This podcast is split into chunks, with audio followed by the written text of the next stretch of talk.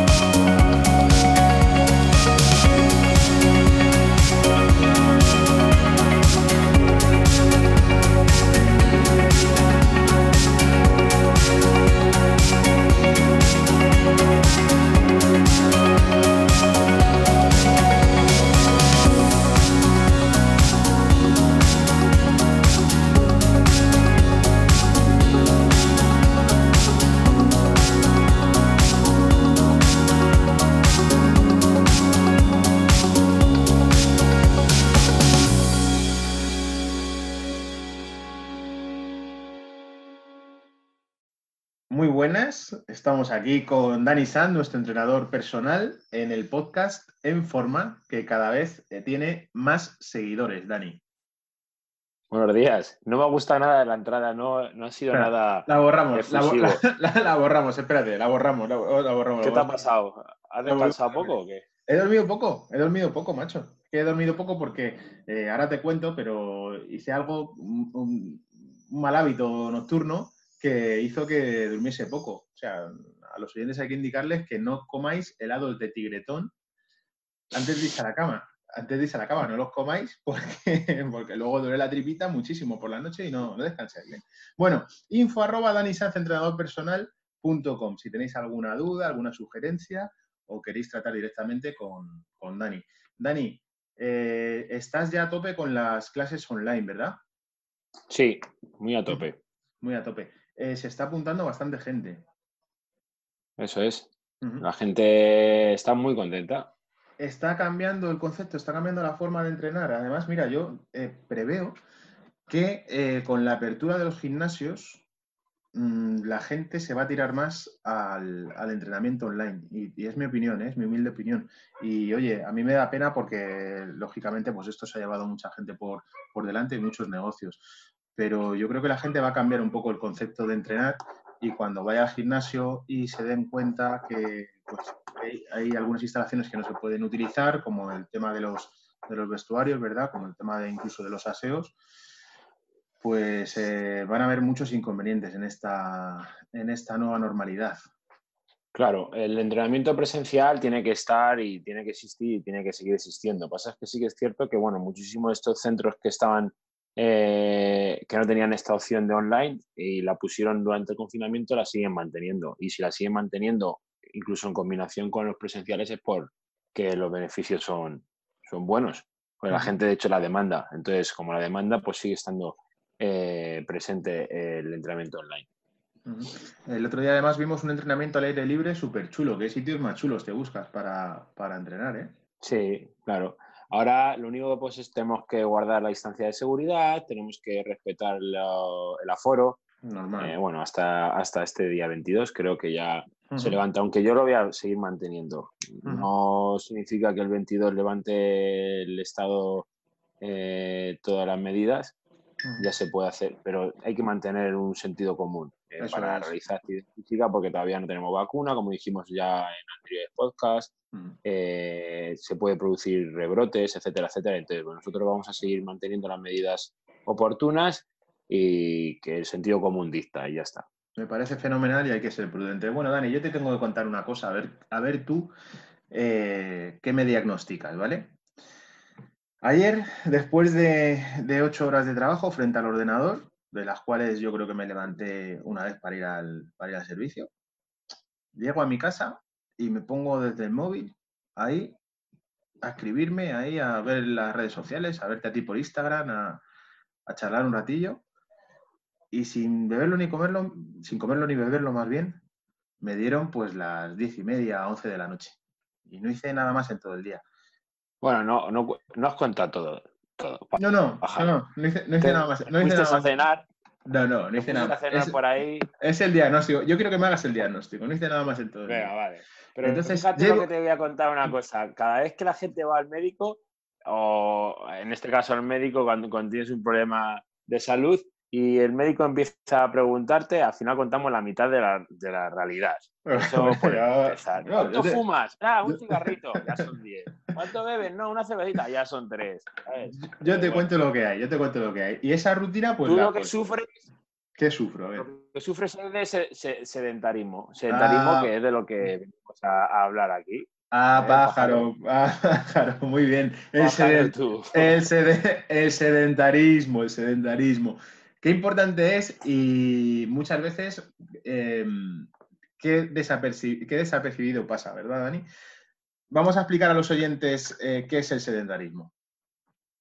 Pues el sedentarismo es básicamente la falta de actividad física vigorosa, ¿de acuerdo? Entonces, está altamente presente en ciudades urbanizadas, eh, donde las condiciones, como tú has dicho, de trabajo, los largos traslados, los adelantos en tecnología, como también has apuntado tú, el estrés, eh, pues llevan a las personas a tener poco tiempo en su vida diaria para ejercitarse de, manera constante.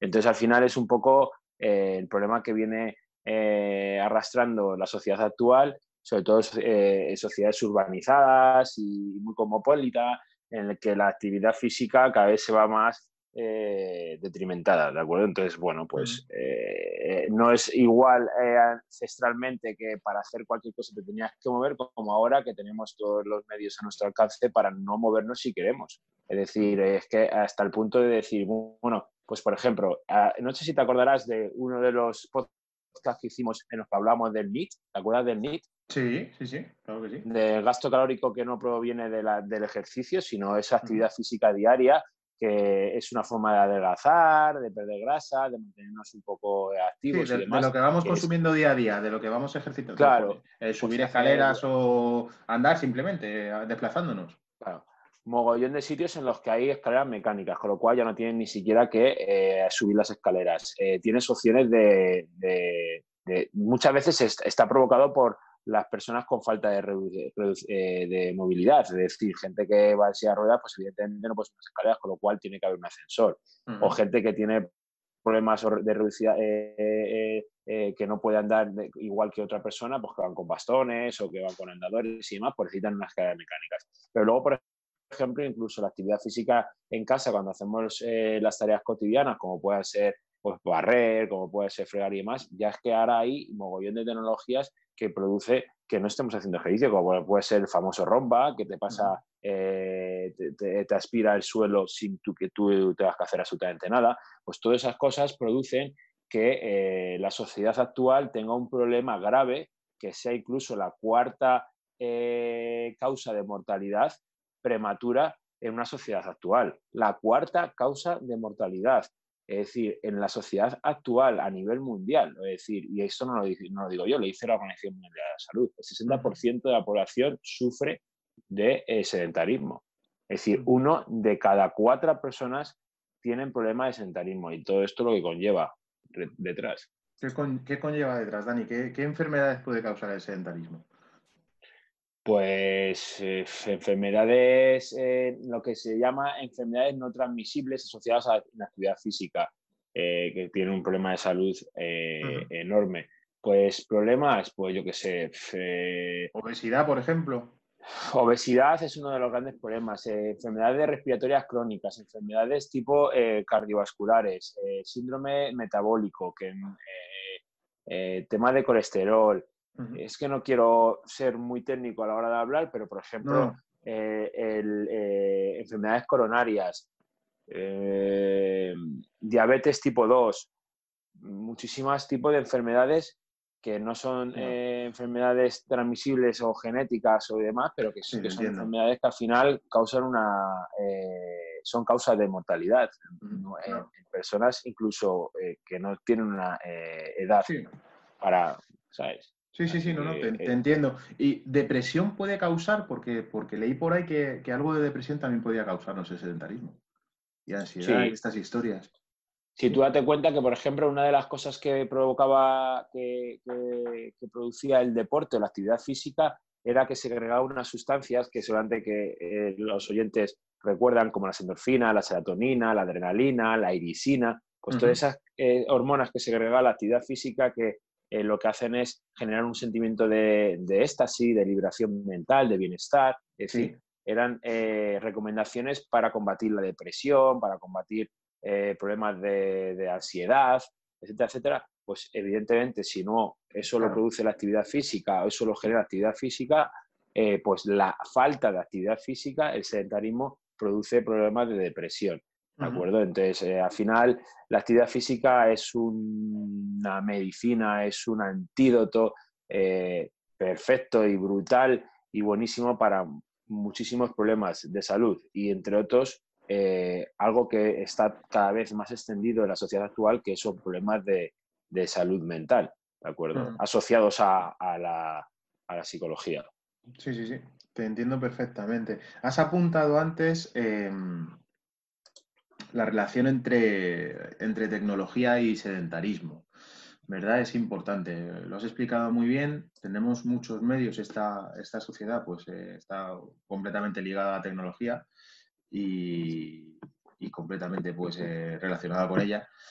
Y desde el ordenador que utilizamos para trabajar hasta el teléfono móvil cuando estamos enganchados todo el día, hasta pequeños electrodomésticos, como has hablado muy bien, has puesto el ejemplo del Roma, que es perfecto. Todo, todo ello nos lleva precisamente a, no movernos, ¿verdad? Claro, tú date cuenta y aparte de esto, eh, no hace falta remontarnos eh, demasiado, demasiado atrás en el tiempo. Eh, nosotros, o yo, una persona de aproximadamente 40 años, recordamos perfectamente que antiguamente... Aproximadamente, aproximadamente 40 años, perdona Dani, ¿qué quieres decir? ¿Que estás a punto de, tenerlo ya casi o qué? Sí. ¿Estás a puntito? estoy, a, puntito dentro de nada. Aproximadamente, eres, una monería, aproximadamente 40 años. Estás Tengo 30, y, 30 y todos. Pero fíjate, pero fíjate lo que te digo, que estoy mejor.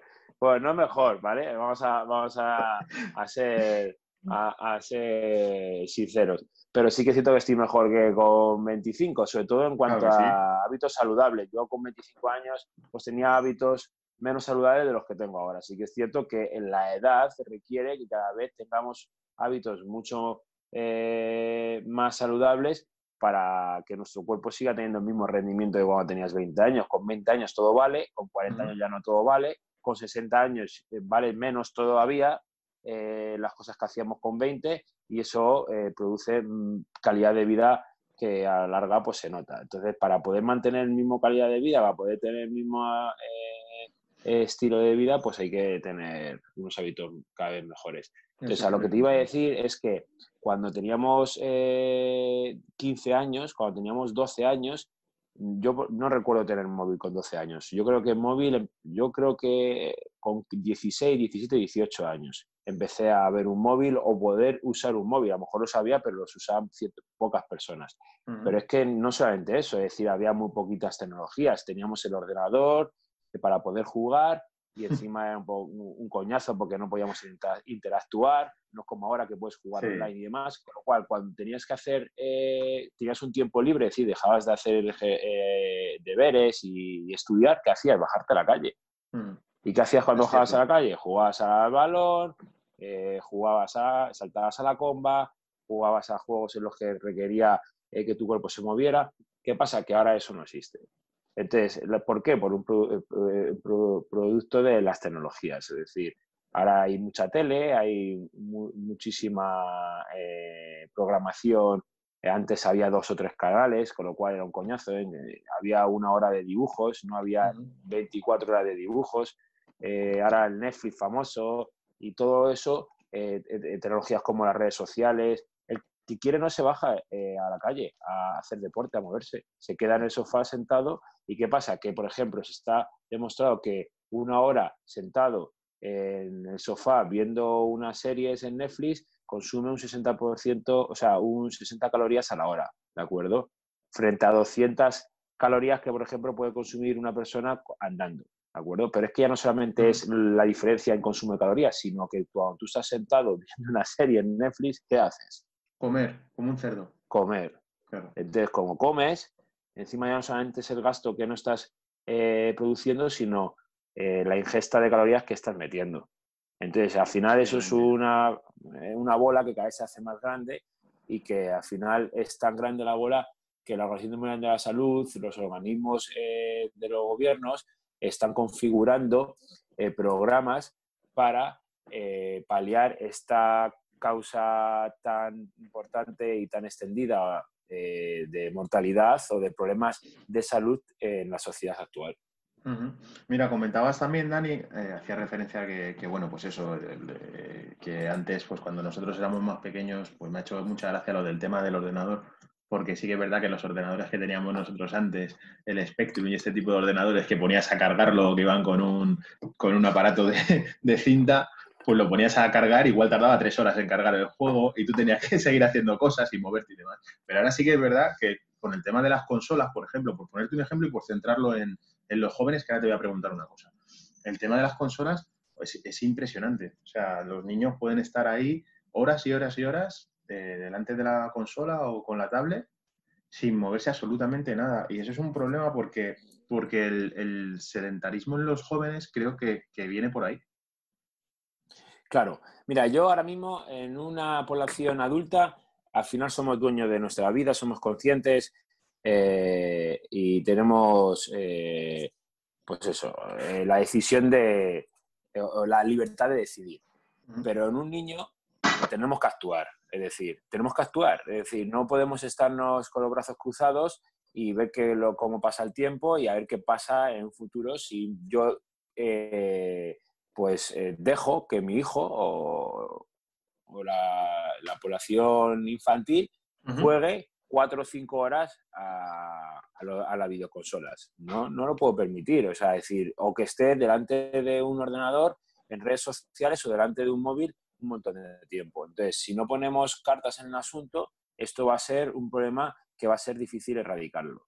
Cada vez más difícil, es decir, lo que estás diciendo es que hay un montón de eh, eh, eh, de opciones para que un chaval no baje a la calle a hacer ejercicio o que juegue con sus amigos o que, en fin, es que hay un montón, es que el que no quiere que es cada vez baja menos gente a la calle. Tú ahora mismo recuerdas un parque, un parque a las 6 de la tarde eh, repleto de niños eh, y ahora baja, se asomas a la ventana y ves a dos o tres niños. ¿El resto de niños dónde están? ¿Qué pasa? ¿Que no existen esos niños? Sí existen esos niños. El resto de niños están en casa jugando al Fortnite, a no sé qué, no sé cuándo. Yo no es que no soy eh, nada friki de, de, los videojuegos, no tengo ninguna consola ni lo he tenido y soy de esas personas raras que luego encima el problema es eso, que la sociedad trata como personas raras o excluidas socialmente a todas esas personas que no saben o no conocen de los videojuegos que hay en la, sociedad actual. No tendrás consola, Dani, pero no tendrás consola, pero te recuerdo que un día viniste a mi casa a jugar a la consola. ¿eh?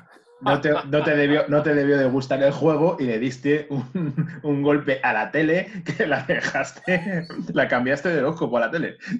Le vamos, a, le vamos a contar a todos los oyentes que yo soy una persona menos sedentaria que Javier Marcos. Javier Marcos tiene muchos juguetitos. ¿eh? Entonces, eh, una vez fui a su casa y tenía un, un juego de realidad virtual, te ponías unas gafas que flipas. O sea, yo la verdad es que alucino, porque igual ah. que digo que está mal, también digo que es que lo hacen tan atractivo que es que es difícil eh, no consumirlas. Y, era un juego de boxeo. me puse las gafas y nadie me dijo que tenía que retirarme de la televisión y le pegó un puñetazo a la tele. Casi me la, por ejemplo, esos juegos están bien, pero joder, es, cierto. Que esos juegos están bien, pero coño, también está bien bajarse a hacer ejercicio o si te gusta el boxeo porque mola y es muy atractivo, haz boxeo de verdad. ¿Vale? Es, cierto. Entonces, al final es un problema, un problema grave, ¿eh? es un, problema muy, muy grave. Entonces, causa de la inactividad física, actualmente, según la Organización, de Organización Mundial de la Salud, superpoblación, una causa eh, que, de la inactividad. Aumento de la pobreza, eh, aumento de la criminalidad, ¿de acuerdo? Hay gente que no está tan segura a la hora de realizar actividad física al aire libre, entonces eso provoca que, ah, no salgo de casa, ah, no sé qué, no sé cuánto. Y no hablo, por ejemplo, a lo mejor de aquí, ¿vale? Que no lo tenemos muy, muy, eh, pero en sociedades o en poblaciones del mundo en el que hay una tasa de criminalidad muy alta, la gente no sale a la calle porque es un problema grave. Eh, densidad del tráfico, mala calidad del aire, eh, inexistencia de parques, aceras, instalaciones deportivas o recreativas. Aunque digan, no, eso no es verdad, perdona. Es decir, las ciudades urbanizadas cada vez están metiendo más espacios para edificios y menos para áreas eh, eh, eh, recreativas o parques, etcétera, etcétera, ¿vale? Por ejemplo, la importancia en nosotros en Madrid de Retiro, que es el pulmón, o en la Casa Campo, que es el pulmón de, la ciudad, ¿qué sería Madrid sin un, una Casa Campo o un mm. Retiro? Es decir, es que, ¿y cuántos parques hay más? O, por ejemplo, en Nueva York, se, se, me ha ido el nombre del parque famoso de Nueva York. Ay, joder, ¿cuál es el parque de Nueva York? El de Yellowstone ese. El, del, el oso Yogi.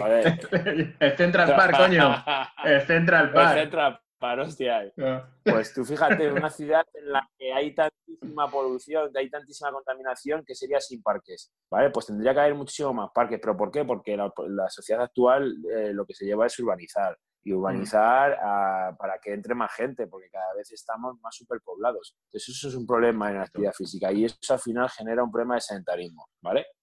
Mira, Dani, das en el clavo con muchísimas cosas. Entonces, el escucharte mola porque vas apuntando y apuntas cosas que, son muy interesantes y que yo creo que conviene recalcar. Has, eh, dicho que, que, uno de los problemas también es la falta de, o sea, la inseguridad. Y tienes razón, y aquí también pasa.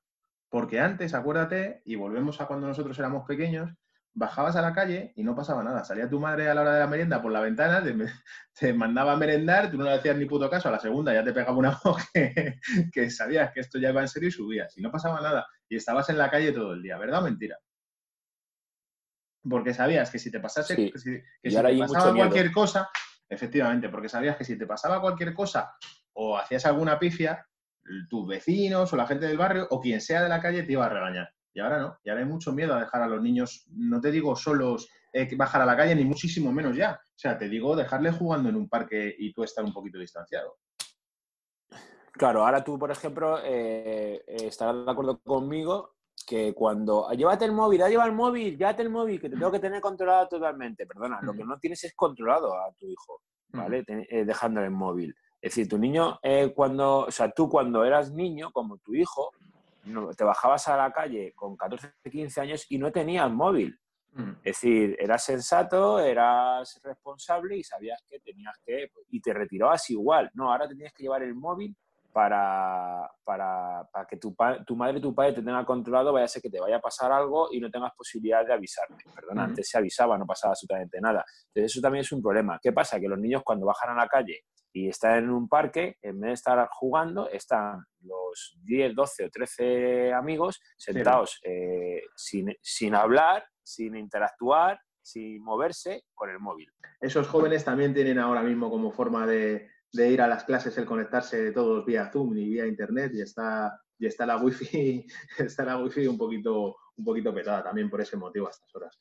Em, te decía, eh, hay una población que está más expuesta, un rango de población que está más expuesta a este tema de la inactividad física. Y ese rango de población es de los 40 a los 50 años. Es muy importante también y, yo creo que entra dentro más o menos de la mayoría de edad de tus clientes, más o menos, ¿puede ser o no? Sí, eh, en realidad son estudios y encuestas. Hay una encuesta a nivel mundial que, se puede descargar cualquier usuario eh, a través de, Internet. Y yo no estoy muy de acuerdo en catalogar o de estrechar el, rango de edad que, tiene más sedentarismo. Pero sí que es cierto que entre los 40 y los 50, si nos ponemos un poco a analizar, eh, es un poco el rango de edad en el que más sedentarismo puede surgir por muy sencillas razones. Es decir, de 40 a 50 años es cuanto más activo estás eh, laboralmente, cuanto más obligaciones tienes en cuanto familiares. Eh, entonces eso produce que hagas menos uso de tu ocio y tu tiempo libre para realizar eh, actividad física. Entonces sí que es cierto que yo, por ejemplo, el rango de edad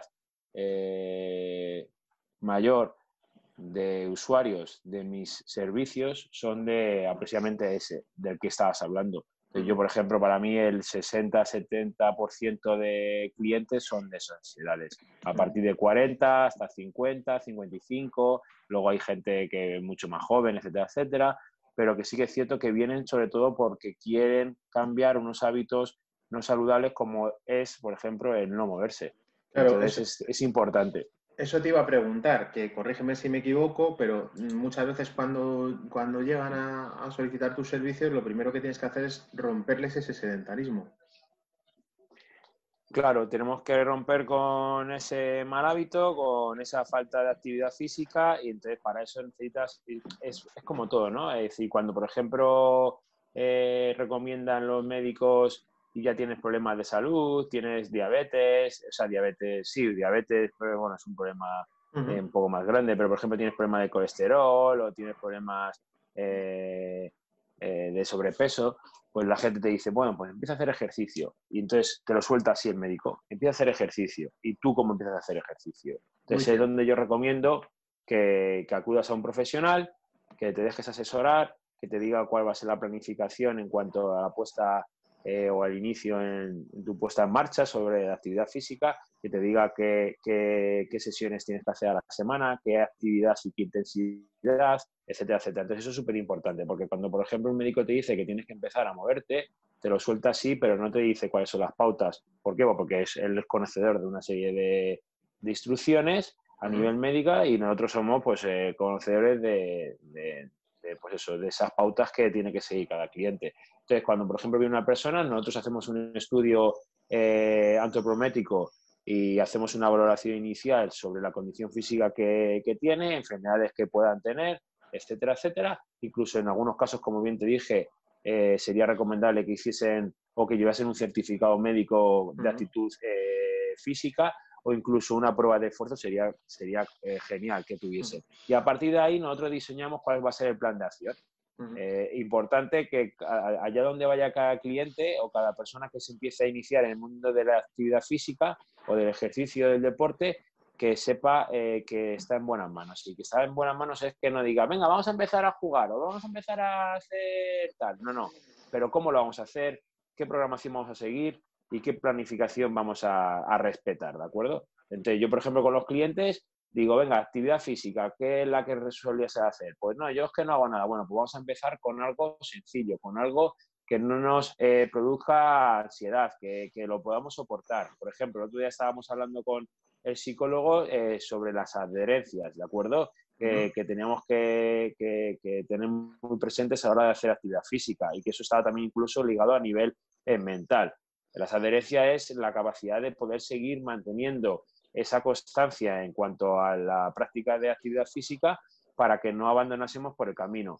Pues eso es importantísimo y eso es una causa mucho del sedentarismo. Es decir, mucha gente inicia la actividad física, pero luego abandona y vuelve otra vez a su sedentarismo, es decir, a no moverse, a quedarse sentado en el sofá, etcétera, etcétera. Entonces, bueno, eso es importante. Y muchas veces, Dani, lo acabas de decir porque eh, no acuden a, profesionales, se quedan con lo que te dice el médico, el médico solamente te dice la pauta, ¿no? Comienza a hacer ejercicio, nosotros enseguida nos volvemos locos y lo primero que se nos ocurre es o una cinta de correr, que al final se queda para, para apoyar la ropa que está que está pendiente de planchar, o unas zapatillas y salimos a correr al oeste el primer día, nos pegamos la paliza eh, que no, está, no estamos en esa línea todavía para ir a correr, nos hacemos daño y ya desesperamos y, muchas veces nos quedamos sin, intentarlo de verdad. Sí, y luego, por ejemplo, es algo que no viene eh, eh, desde nuestros inicios como personas, es decir, hay muchísima gente que era muy activa.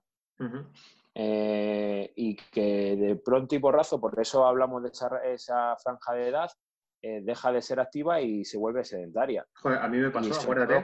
a mí, eso fue, mi caso. Yo, haciendo deporte toda la vida, hubo unos, unos, años que paré de hacer deporte por circunstancias y se me fue completamente de las manos. Y acuérdate cuando yo llegué a tu estudio con los problemas que venían. O sea, ya eran, problemas problema... serios, ya cuidado.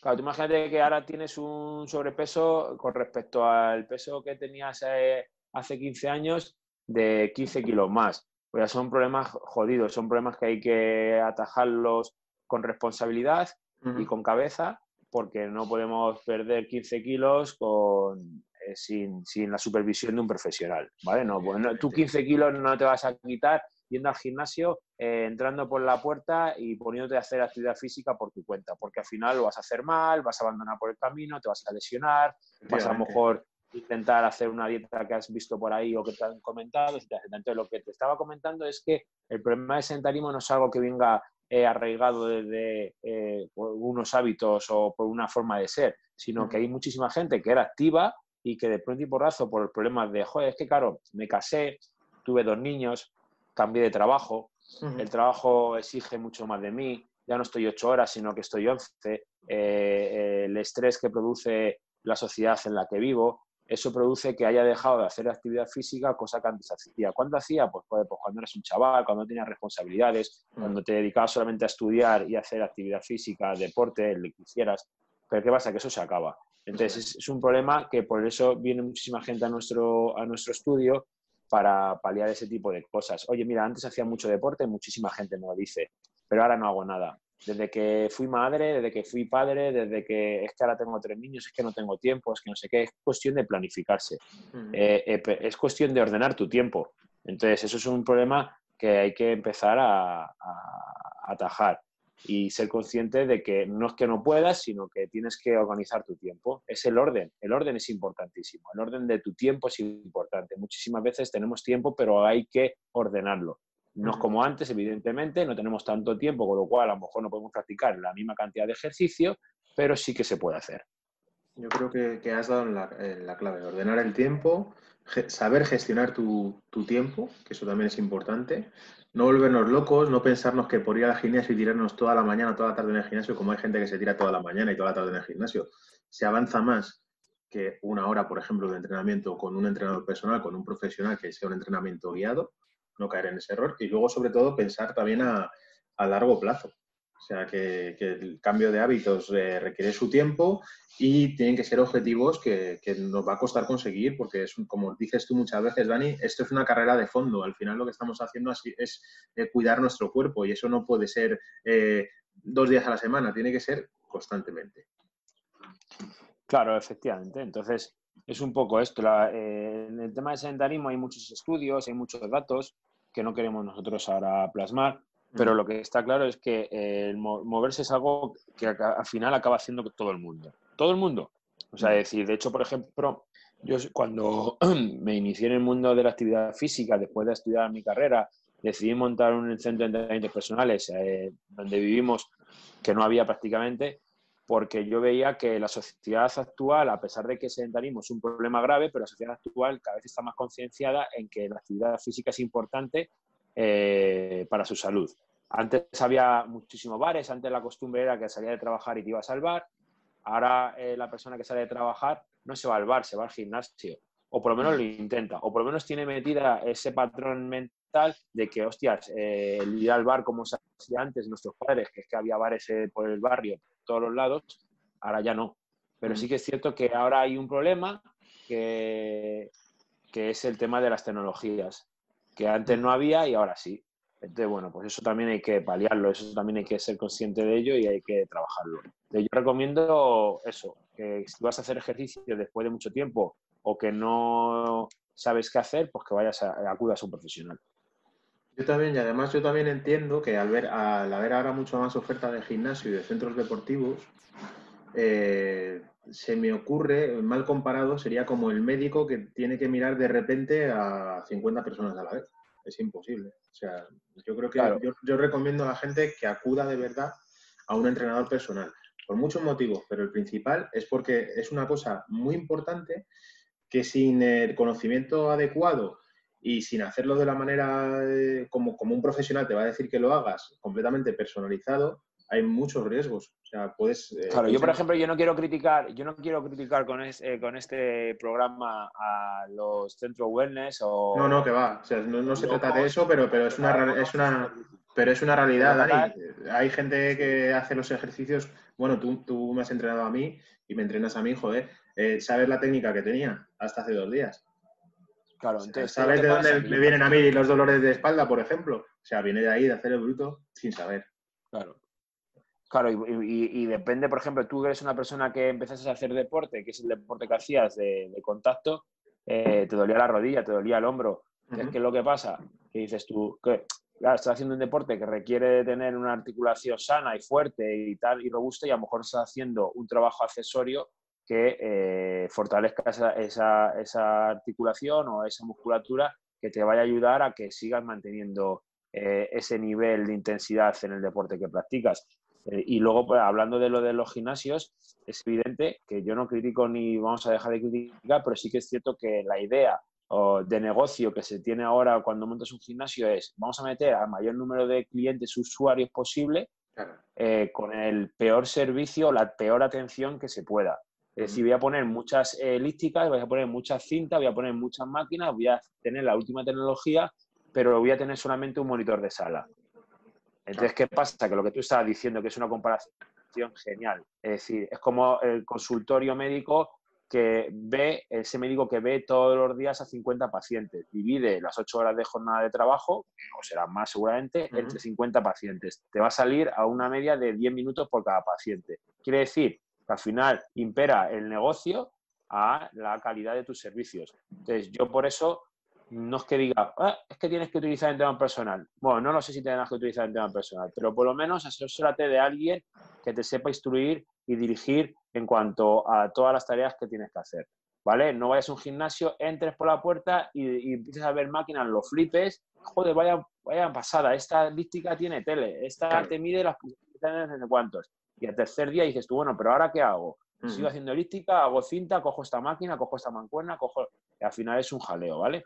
Entonces, cuidadito con esos centros wellness en los que eh, masifican y llenan de tantos clientes. Nosotros nuestra recomendación, la mía, la mía por lo menos personal es, así y, coincide con la tuya, acude siempre a un entrenador personal.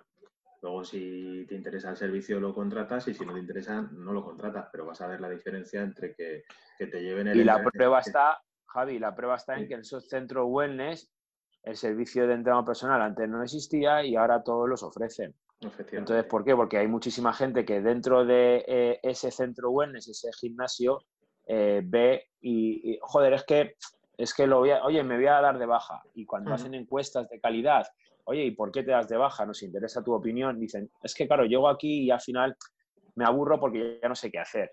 Y entonces, ¿qué es lo que demandaría? Joder, me demandaría a alguien que me dijese eh, qué es lo que tengo que hacer. Ah, ah, bueno, pues mira, que sepas que tenemos un servicio de entrenamiento personal. Mm. ¿Por qué? O porque se están dando cuenta de que hay muchísima gente que si no se les instruye eh, paso a paso, mm. eh, pues abandonan y dejan de, ser usuarios de ese gimnasio. Entonces, por eso existe el modelo o la figura de entrenador personal en todos los gimnasios. Antes existía, pero tú antes existían muy poquitos y veías a muy poquita gente eh, utilizar ese servicio. Y ahora no, ahora se ve un montón. Efectivamente, y luego también que la gente también necesitamos que estén un poco encima nuestra, porque muchas veces nosotros no somos máquinas, no tenemos la misma motivación que podéis tener eh, la gente que estáis eh, 100% eh, con el tema del deporte, con el tema del fitness y la salud, y nosotros necesitamos también a alguien que nos apoye también eh, y, que, y, que, nos, y que nos meta caña.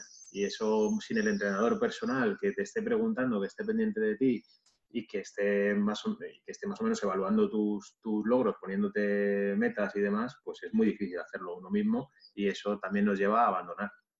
Es otro motivo por el, por el que habría que tener el entrenador personal. Mira, hay muchísimos consejos y tips para el tema del sedentarismo, eh, aparte de ir a un gimnasio, que al final es un poco lo común, ¿no? Eh, ¿Eres sedentario? Vete a un gimnasio. No, ¿vale? También es, es, es, una, es un consejo eh, genial, pero luego hay otra serie de consejos como, que, por ejemplo, empieces a, caminar, que, ¿por qué? Porque eso te va a ayudar que cuando vayas luego a hacer actividad física de verdad, ¿de acuerdo? Algún deporte en concreto que te, te, apetece retomar o que te apetece iniciar, pues que no tengas tantos problemas o que no sea un trauma, ¿de acuerdo? Eh, yo que sé, tenías esa bicicleta estática, pues si vas a ver la tele, pues súbete a la bicicleta estática y te pones a ver la tele y tal.